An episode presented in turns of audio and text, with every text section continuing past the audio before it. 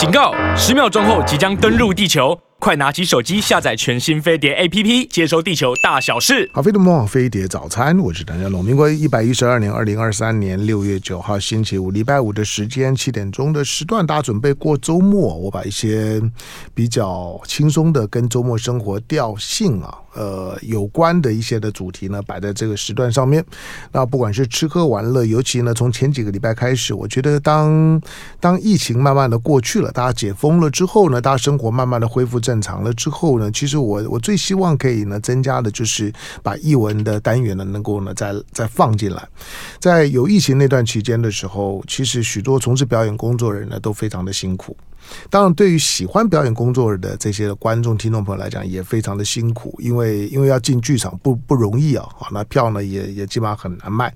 可是当现在大家生活都恢复正常了之后，那大家呢是可以重新的恢复呢自己跟这些艺文啊文艺活动的接触的机会。好，今天呢，来我们来我们来推一出戏，当然这出戏呢并不是新新戏。这出戏呢是呃绿光剧团，绿光剧团一晃眼三三十年了。嗯，绿光三三十啊，绿光剧团三十年啊，他们呢推了一个一个创意起飞啊，创造创艺术的创意起飞。那把他们过去的一些的一些的经典戏呢，陆陆陆续续呢，重新有的需要改改编，有的要换角儿，然后呢，在这重新的彩排了之后呢，重新上戏，让他回忆呢绿光这三十当三十年当中呢，非常的精精彩的一些的一些的剧目。好，那今天呢要介绍的呢是。呃，清明时节，我刚刚特别问了一下，清明时节呢，他的首演的时候是在，你说在二零一零年，是的，二零一零年地上，现在是二零二三年，那其实还不算久，还不算久，十多年前而已。嗯，好，那这这部呢，清明时节呢，二零二三年的升华版。呃，他的他的正正式的正式的上戏的时间呢，分分三个三个区块，一个呢是从高雄开始哈，高高雄呢今年的六月二十三号，就是呢下下个周末就开始了，六月二三、二四、二五，好，那这个五六日三天，在高雄的卫武营的国家艺术文化中心啊，那他的歌剧院。那再来呢，就等到六月三十号，再隔一个礼拜的时间，那台中的国家歌剧院的大剧院哈，这当然都是呢，在台中，在在在高雄哈，那经典的地标。但如果台北要看的呢，那就等一下了，台北要要等到九月份，好，那九月的时候呢，在台北的就是说国家戏剧院，九月一号。二号、三号，还有呢八号、九号、十号。换句话说呢，台北呢有六天的，六天的加起来一共是九个档次。那另外呢，在高高雄呢跟台中的部分呢，都是呢三天呢四个档次。好，这出戏我要很诚实的讲，我没看过啊。欢迎欢迎，太好了太好了，但没有关系。好，今天呢，在我们现场的两位的来宾哈，那这这出戏呢，清明时节来介绍呢，今天现场的两位来宾呢，都是这出戏里面的核心的演员。我说美美女姐介绍一下张玉燕。哎，大家好，我是张玉燕，好久不见。你你从来没有上过像我们这种的政论咖的节目吧？真的第一次，所以我有点忐忑。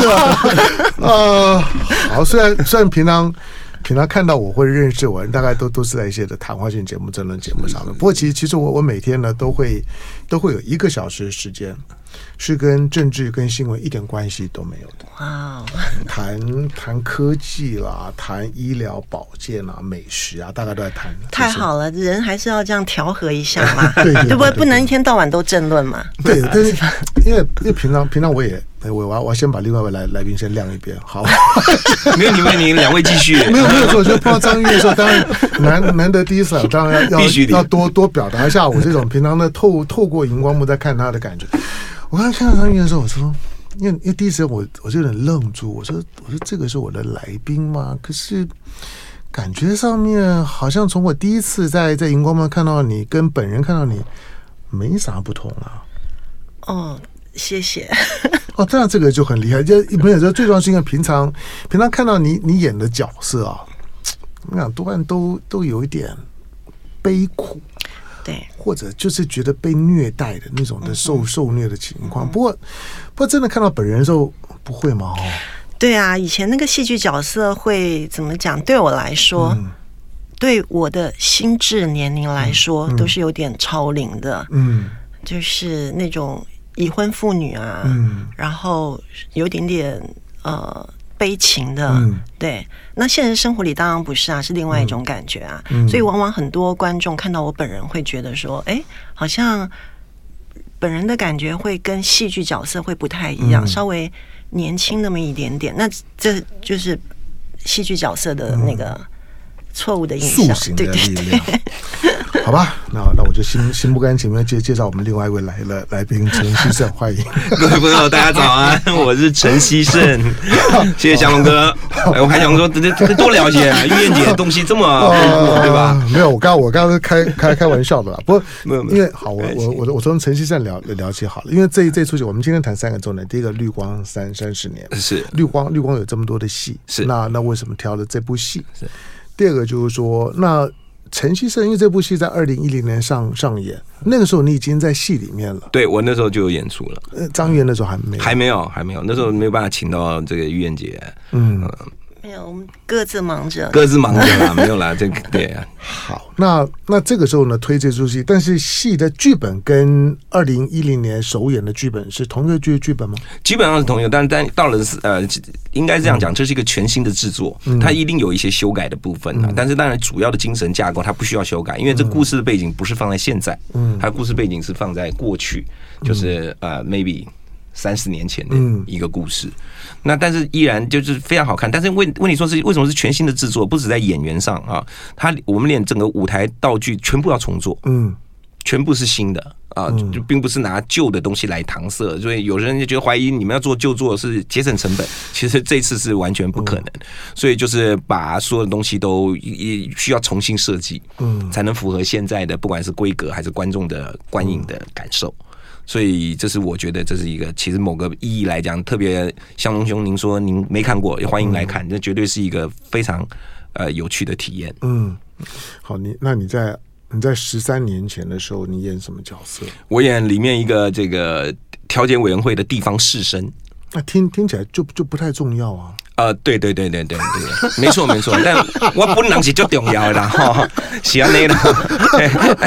然后呢，那十十三年以后呢，你还在戏戏里面，那你我一点都没有进步，哎，我进步了一点点，我从这地方士绅变一个比较高阶的地方士绅呢。哦哦，OK，好，所以但那因为你你在你在戏里面对这出戏来来讲，你就更可以做做首演的时候呢，跟现在的版本的比较。啊，嗯，你可以，而甚至我要讲，对我们连音乐都有有新的，虽然还是原来的音乐设计，嗯，对，所以所以那要比较起来的话，觉得蛮有趣的。当然，不管从演员上来讲，因为我觉得每个演员能够参与每一次的版本，都是一个很精彩的表现啊，那就是不同的会撞出不同的化学反应。那这有趣的化学反应里面，你会得到什么？也这要由观众自己来感受了啊，对不对？那我这次看啊，在台上看玉燕姐的演出的时候，我啊。看玉燕的演出的时候，我自己是觉得很兴很兴奋，因为他他的确是会塑造一个他的角色，呃，这是我认为最有看头的一个地方。嗯，好的，就剧本的事情，我待会再请教。好，我我请教张玉燕，嗯，因为首演的时候并不是你，嗯哼，那到二零二三年的时候，你接接这出戏，嗯哼，你你是如如何说说服你你自己的？我我我坦白说，因为。因为我我会去注意他，或者我觉得哎，这个戏可以聊。除了吴念真以外，当然都都认识非常久了。但最主要是因为他的剧本是郑清文的原著。嗯。那郑清文的原著，以我以我对台湾文文学的很粗浅的涉涉猎啊，他的东西，我当初在看他的小说的时候呢，我在看的时候我就有种感觉，我说他的东西，不管是短篇或者中篇，如果要改编成戏剧啊，我会我会觉得那个戏味很不容易出来。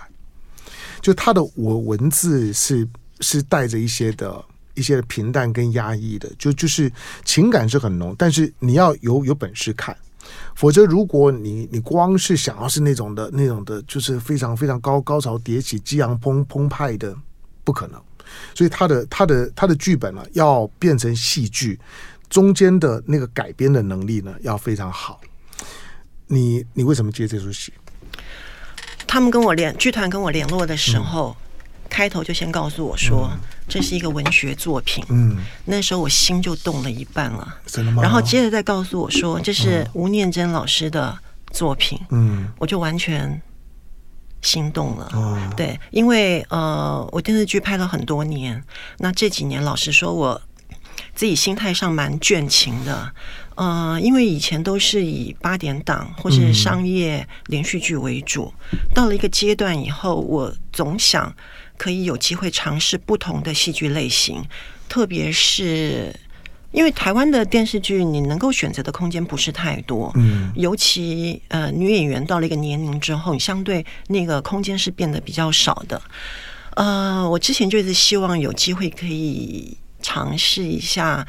文学类的电视剧，但是嗯，机会不多的情况下，人家也不一定会刚好想到找我。嗯，对，所以这个绿光剧团跟我联络的时候，我真的是他们呃跟我说到文学作品又是吴念真老师的剧作，嗯、我就完全就很想，对对对，这个制作呀。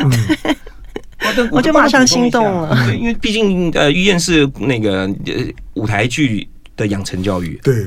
他本来就是这个国立艺术学院的黄埔正气啊，前面的这个大学姐，就是就是他对于这种不能讲黄埔正气，真的是，那看看起来在年你年轻，你二十岁应该有吧？大概哦没有，大概十九啊，你比我年轻。十九，你叫叫学姐，那咱等下会搞不清楚，好吧？继续，没事没事，我说这就是所以对他来讲，舞台其实本来就是一个很熟悉的一个表演方式，只是当然这些年可能他比较多在影视方面的发展，所以他我相信就是说能够回归舞台去展现在舞台上的魅力是截然不同的，镜头的 camera face 的魅力跟舞台的观众的这种感受互动其实是是不一样的。嗯，所以对很多表演的人，我相信都可以理解。底子里的情绪是一样，可是散发出来的回馈跟反馈是截然不同的。嗯、所以我相信，就是说，他对他来讲一定也很希望嘛。因为你说拍戏的时候，你前面站的，嗯、你看你前面站二三十个人乌泱泱，哇，一大片，嗯、对不对？有站着，有抠抠抠脚的，有对不对？对，叼根的烟的都有可能。嗯、但你回到观众到舞台到到剧场的时候，你面对的就是一个很专注的一个一群观众，你怎么样把你的东西能够。展现出来，我相信这对他也是一个很大的诱惑吧，是吧？也、嗯、能够回来剧场演出，而且是一个新的学习。因为离开学校以后，我就是在影视圈，就是拍连续剧。嗯、呃，剧场对我来讲，仿佛前世的那个感觉。所以这次回来，觉得既熟悉又陌生。嗯、然后看到学弟们，嗯、我都觉得自己像新人一样，因为他们的舞台经验都比我丰富。哎，我今天进广告前，我我我我问你啊，就是一个总总结式的。你刚才提到说，因为郑清文嘛，他他是国家文艺奖的这个得主，是是。那我在我在很年轻的时候呢，读他的小说的时候，以我在当时的年纪啊，我知道我是读不太下去的。他他跟某一些台湾文学作家相比来来讲，他的东西读起来会，在我当时年纪二十几岁年年纪，我会觉得特别平淡无无味。啊，对，所以我就在想说说好，那这种的文学文学表表达，它不是像像是像，好，比如说同时间我我即使读像萧丽红的这个千千江有有水千江月，你都会觉得它里面的那个那个脉络跟戏的张力啊，我我都我都觉得我我自己都都可以写剧本，可是郑郑清文是很难的。那你接这样子这种这么文学式的表达。跟你过去参与的戏剧，特别是像八点档的那种的戏剧，很不一样吧？嗯，其实你说的那个情感的表达的部分，嗯，我接了这个戏以后，我也去看了原著。嗯、那的确，他在很多情感在文字的叙述上是比较缓慢的，嗯，像一壶不会烧开的水，嗯、但是它一直维持在九十度。那舞台剧不是。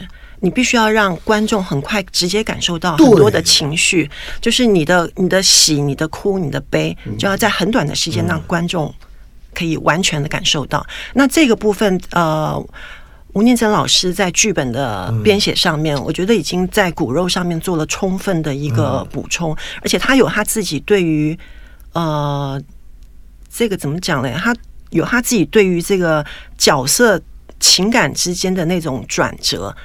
呃，我们这个戏在演出的时候，据说之前的版本郑清文老师都有来看。嗯、那我在看完了呃郑清文老师的那个原著之后，我觉得有一点点遗憾，就是今年的这个全新的版本，我没有这个机会跟缘分，可以在对了。的，可以再见到郑清文老师。嗯，对，让呃，在在台湾的我所谓的说台式文学里面，就说郑清文的作品，对我来说是熟悉度还蛮高的。但是就是说，因为他他有他一种的，把那种的嗯。台式文化，尤尤其在战后的那种的，在政治跟社会脉动的底层当中的那种的台式文化的表表达，我我我觉得郑清文的在这方面的叙事是很特别的，而且很有味道的。只是要导成舞台剧啊，我我就觉得那个难度很高。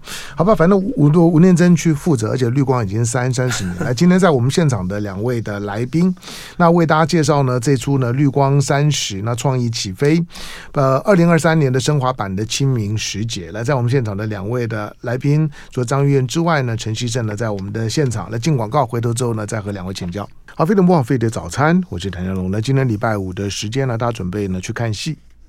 当在在疫情陆续解封了之后呢，其实一般的消费活动啦，然后包括呢剧场也慢慢的活的活跃起来，大家都回到了剧场里头，压抑了三年的时间，大家重新回到舞台上面的那种的兴奋感，以及急着呢要跟呢要跟呢观众呢要要交心的那种的感觉呢，可以想见。好，今天呢，我们介绍的这出这出剧呢，是绿光三十，就是绿光剧团的三十年。绿光三十创意起飞，那他们陆陆续续呢挑了几部呢他们的经典的剧作哈，在三十年的时候呢重新改编，那有有些的有些的角儿呢也重新的调整了之后呢，那献给大大家。好，今天我们介绍的呢是《清明时节》，《清明时节》呢这出剧的就说呢原作呢是郑清文老师，那国家文艺奖的得主的原著小说，他的原著坦白讲就是这这。清明清明时节我是没有看过的，但他过去的一些一些的作品呢，我读过一些，所以对郑清文的那个笔调我大概是熟悉的。他对于呢台湾的那个闽南闽南文化的那个情感的捕捉，我觉得是特别的。是有他的一套的。好，那这清明时节二零二三年的升华版，来在我们现场的两位的来宾呢，除了张玉燕之外，还有陈陈希正。好，来希希正，因为因为你是老老老咖，我让你讲剧本。OK，就这这一次是清明时时节在讲。我把大概故事讲一下，但我又不用角色的名称，我怕一般观众朋友可能听众朋友不太熟悉，我用演员的名称来讲会比较比较单纯一点。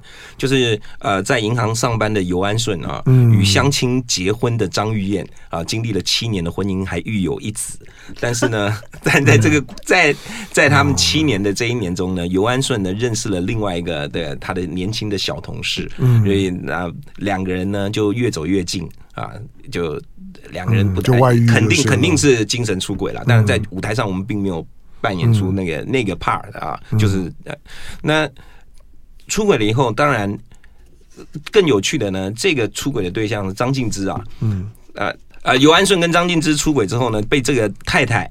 的张玉燕发现了，发现了以后呢，就四处把这个事情想要让老公回心转意，最后就弄上了调解委员会。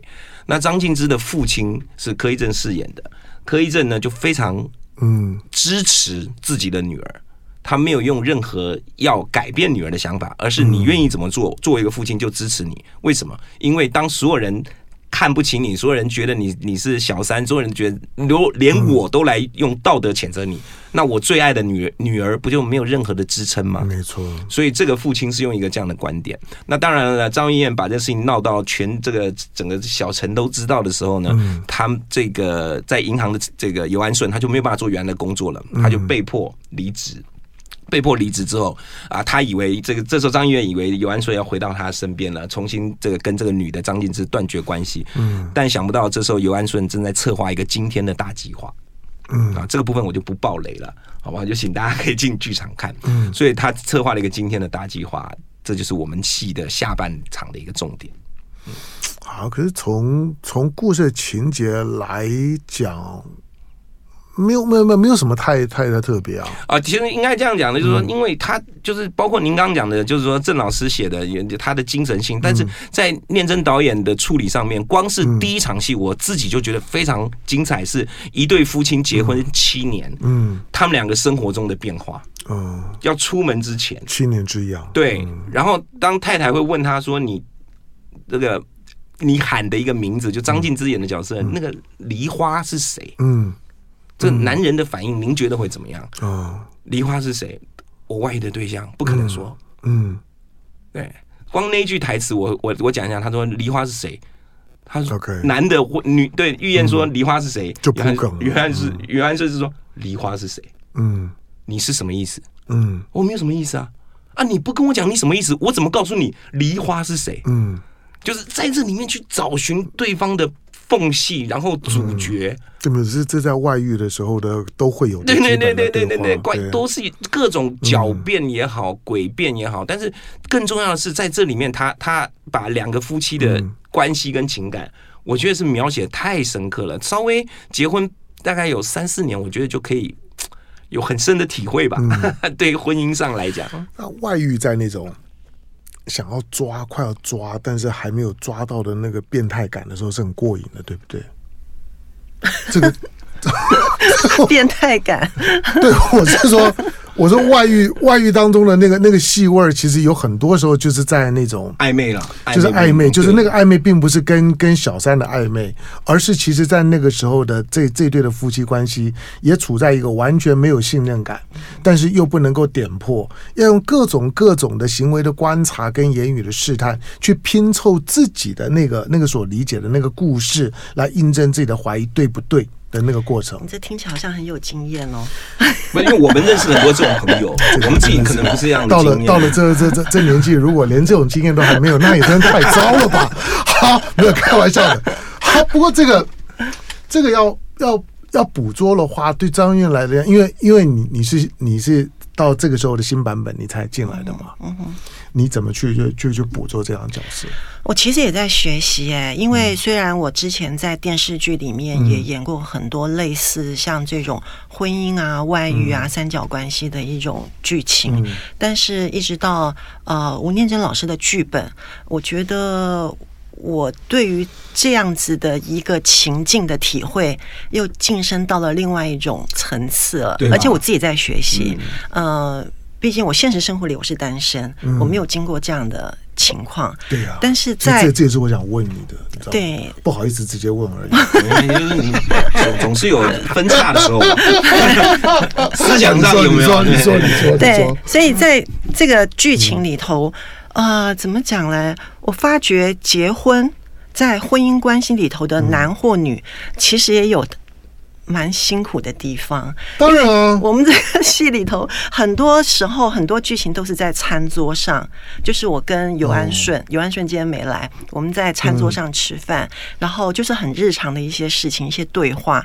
可是我才发觉，每一个对话很多都充满了试探，嗯，就是这个。这个太太，这个原配，她其实其实心里充满了疑问，又不敢去掀开这个嗯潘朵拉的盒子，不敢去捅破那个纸，可是心里又一直不断的冒出了一千个问号。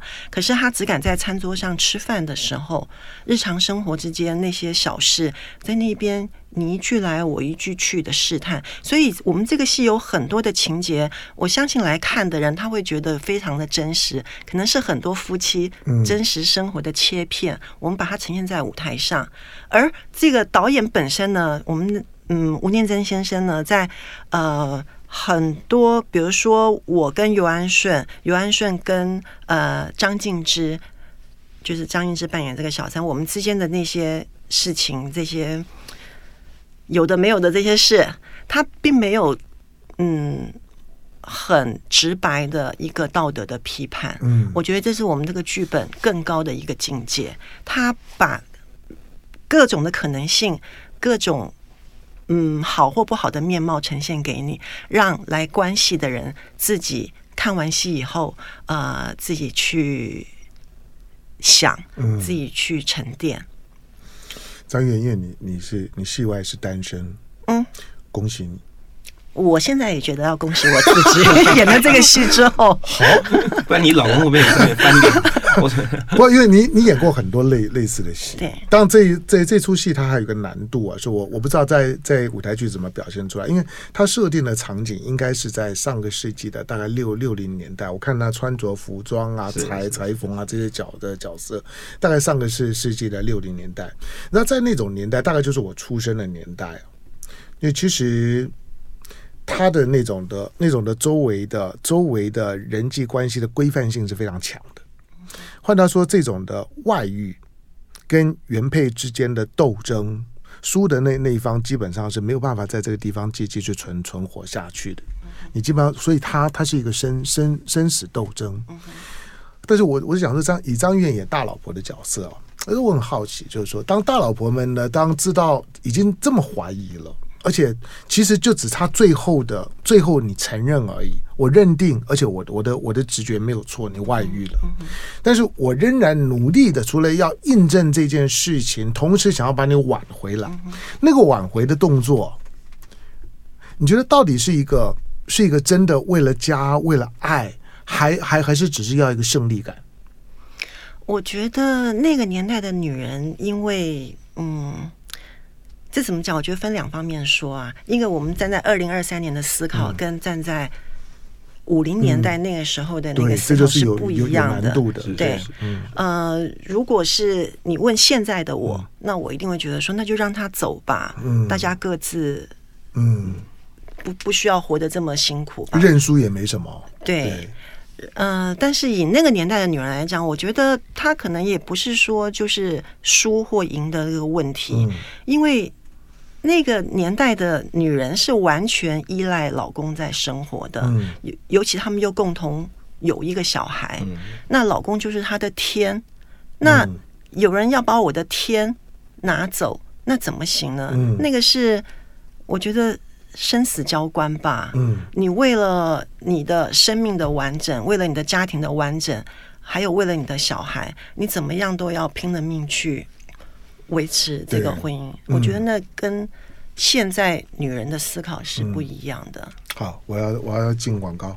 那刚刚讲到的就是说在，在在女女性做这种选择的时候，我想每个女性除了已经已经充分意识到，我跟我身边的这个男男人的感情已经出问题了，他有外遇了，我难道不知道说，我就算打赢了这一的这这场的？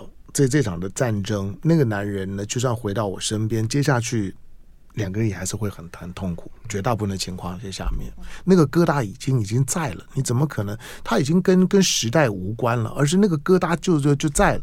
可是你会发现，大部分的女人呢，仍然义无反顾的，我就要打赢。那那个打赢之后，知道接下来都还是痛苦的，但是还是坚持要打赢。到底是是那个胜利感，还是一个更大的一个？一个一个一个一个一个需要，这个呢其实是一个大问题，好吧？在我们现场的除了张玉燕之外呢，还有演演调解委员的陈陈希胜，我不能让这调解委员没有没有发挥，因为我认为我认为调解委员是这出戏里面的价值判官。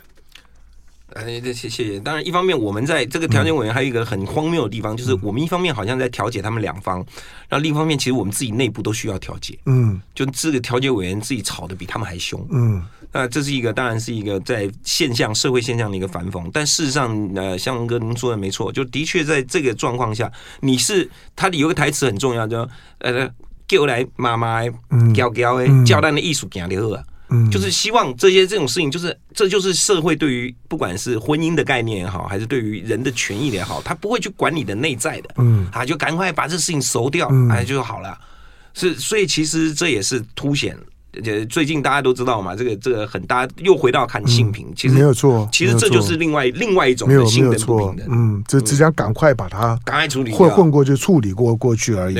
当事人的感觉反而并不是最重要的。是的，是的。所以对你刚刚讲这点是对的，就是说处理者。调解者本身有他自己的逻辑，那个逻逻辑不是当事人的逻辑，对，那个逻逻逻逻辑是那个体系里面的运作的逻辑。好，在我们现场的两位的来宾张玉燕、陈希胜，哈，那今天呢，为了这绿光绿光剧团的绿光三十创意起飞，他们呢把二零一零年的这个作品的《清明时节》，那原作呢是郑清文老师的原著小说，那《清明时时节》呢重新的改编升升华版。好，那演出的时间呢？从呃今天是六六月九号，我们访问的时间，下下个星期五再从高雄的卫武营开始，然后到六月三十的那个周末三天的时间呢，在台中的国家歌剧院。所以呢，高雄跟台中的我们的听众观众朋友们，你在购票的时候呢，你可以呢就就近选择你呢就近的场次。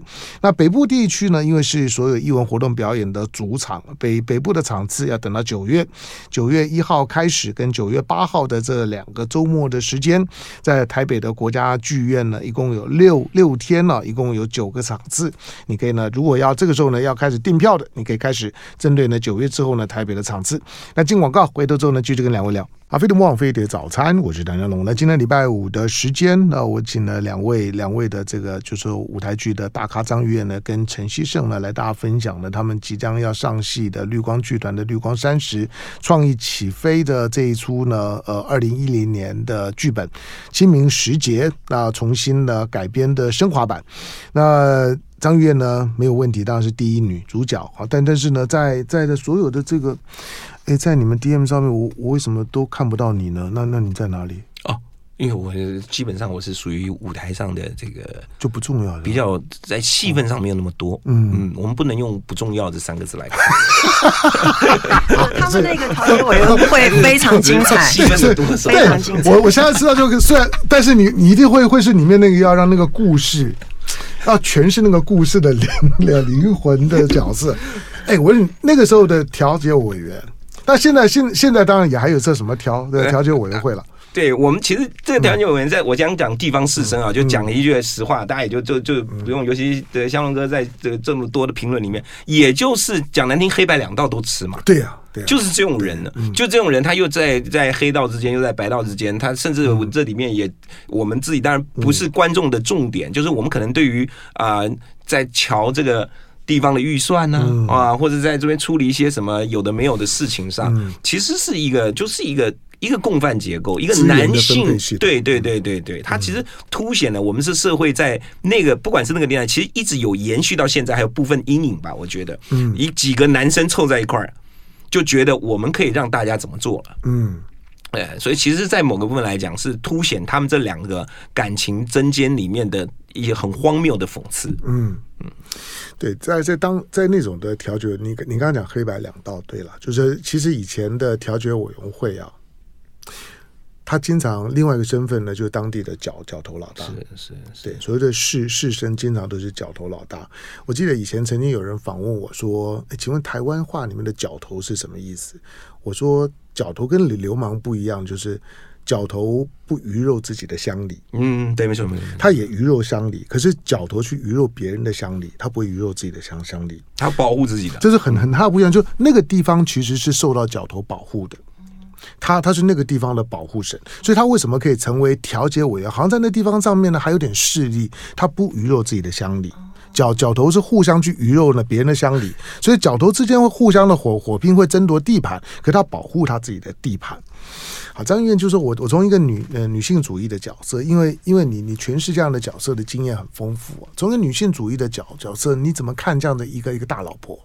以及如果如果这个这个就是说小小三的爸爸对于自自己的女儿觉得，那我我没有选择，我我就要让我女儿赢。就要让让让女儿要保护自己的女儿，保护自己的女儿的立场。你如何从一个女性的角度看这件事？我其实还蛮佩服这个戏里边的这个女生的，嗯，的很多的选择，跟他处理事情的那个态度。嗯，那这呃，我觉得呃，我自己来面对这个事情的话，我可能处理就不是这样子了。嗯，可是因为在那个年代来讲，她是一个呃那个角色的设定，她是一个书念的不高的女生。那面对婚姻外遇，他又不，他又觉得他没有脸去找他的娘家来帮他出面，嗯，所以他自己一个人，他就找了调解委员会，他希望用群众的力量，嗯，用一个群呃公众的一个那个公审了，对公审的力量。来，嗯，呃，或者是法律吧，嗯，来挽回他的婚姻。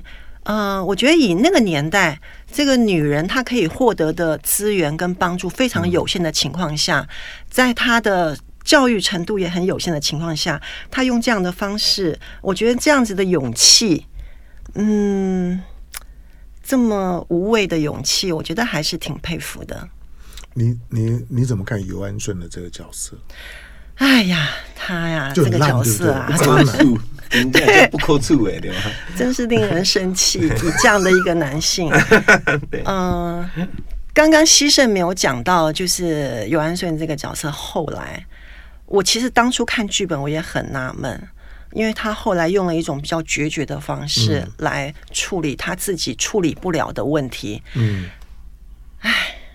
其实外遇真的很麻烦呐、啊，三个人都麻烦，嗯、对，你到后来会自己处理不了。嗯，特别很多，我们哪怕看社会事件、社会新闻也是，嗯、很多男人到后来他没有办法处理这个他自己造成的这个麻烦。嗯，所以像尤安顺在戏里头，他后来就用了一种决绝的方式来来给大家一个交代。嗯，嗯，那这样的情况下造成的伤害是。方方面面的，而且许多许多年之后，嗯、你可能都那个伤痕都在。嗯，哎，游安顺这个角色，太太太入戏了，太入戏了。因为某个部分来讲，如果这个剧本不说是吴念真写的，大家很可能会认为是个某个女权作家写的。嗯，这两个女的，不管是正宫还是小三，都如此的勇敢。正宫会去。跟老公跟踪跟到小三家里去敲门，我要带我老公回家。你们有事赶快讲，没有我在这边看。你们要干嘛？赶快看，赶快弄，因为我他孩子还在等我老公等爸爸。而小三会告诉他说，为什么是要我选择退或是进？应该男的选吧？他要我他就要我，他不要我就不要我了。嗯，两个人非常勇敢，可是男生反而在这里面左右为难。又有考虑到孩子家庭，又有考虑到自己的爱，然后又怕这个爱其实是撑不了太久。嗯，我们到底在一起才一一年都不到，嗯、我们这边有七年，所以就是把这个在女生对于自己的思想意识，她是贯彻的非常彻底，反而男生在中间嗯犹豫不决，所以所以。这个戏我觉得也是很难得，因为他把我们的很多犹豫不决也都表现出来了。对，好，当然因为清官，我们说清官难断家务事啊，你的调调解委员对家务事其实也帮不上什么忙，他基本上只是一个地方权力的展现而已，是就在表现我自己的人脉跟我的地位。就这件事情呢，是只有我能搞定的。不过因为这出戏，我现在听你们讲到现在，当然我也还没看戏了，我也我也我也我也我也就就不不破梗。不过因为传统的这类似这样的戏啊。因为他都会最后呢，最后都会都会推出一个弃妇跟一个狐狸精，然后呢，男男人在里面的角色都逃掉了。但是但是这种呢，其实跟现实生活是非常不一样的。其实其实不管是小小三或者是原配，在大部分的情况下面，他们都无辜。是那他们最后所表现出来的争夺，其实并没有意义，因为不管呢这个男的最后选了谁。其实，其实那种的关系基本上都都是有疙瘩的关系，都都不会不会被真正的祝福或者能够呢那维持都很都很艰难。所以，其实其实对了，张张玉刚刚讲的是是外行人讲内行话，就是就是外遇真的很很麻烦，对不对？所以我还是恭喜你。就是到现在都还是单身，你现在就有机会。好，不过呢，这一出戏来，我还我还是简单跟大家去介绍一下，这是绿光剧团的绿光三十的创意起起飞。好，他们陆续续挑了几几几出剧了啊。不过这是第一档嘛，对对不对？这是第一档啊，这是今年的第一档，第一档，第一档。好，年底还会再有戏。对，好，那这这档戏呢，《清明时节》，那二零二三年的升华版。好，那这是把这个的国国家文艺奖的得主呢，郑清文老师的原著小说。改编好，那演出的演出的时间呢？从呃下下个周末六月二十三号星期五好开始呢，在这个周末五六日三天的时间呢，在高雄的卫武营的国家艺术文化中心。那再来呢，再隔一个周末呢，六月三十号跟七月一号、二号的这个周末，在台中的国家歌剧院的大剧院。台北的剧场呢，要等到九月好，所以如你台北要看戏的话，等到九月九月一号、二号、三号以及九月八号、九号、十号。那两个周末哈，六天的时间呢，有九个场次，在国家戏剧院售票的话呢，请洽呢这个 OpenTix 的这个售票系统哈，那订票呢会比较方便。非常感谢今天第一次访问的两位，非常感谢两位今天来到节目的现场，感谢陈希慎，感谢张玉燕，谢谢向龙哥，谢谢所有朋友，好，祝演出成功。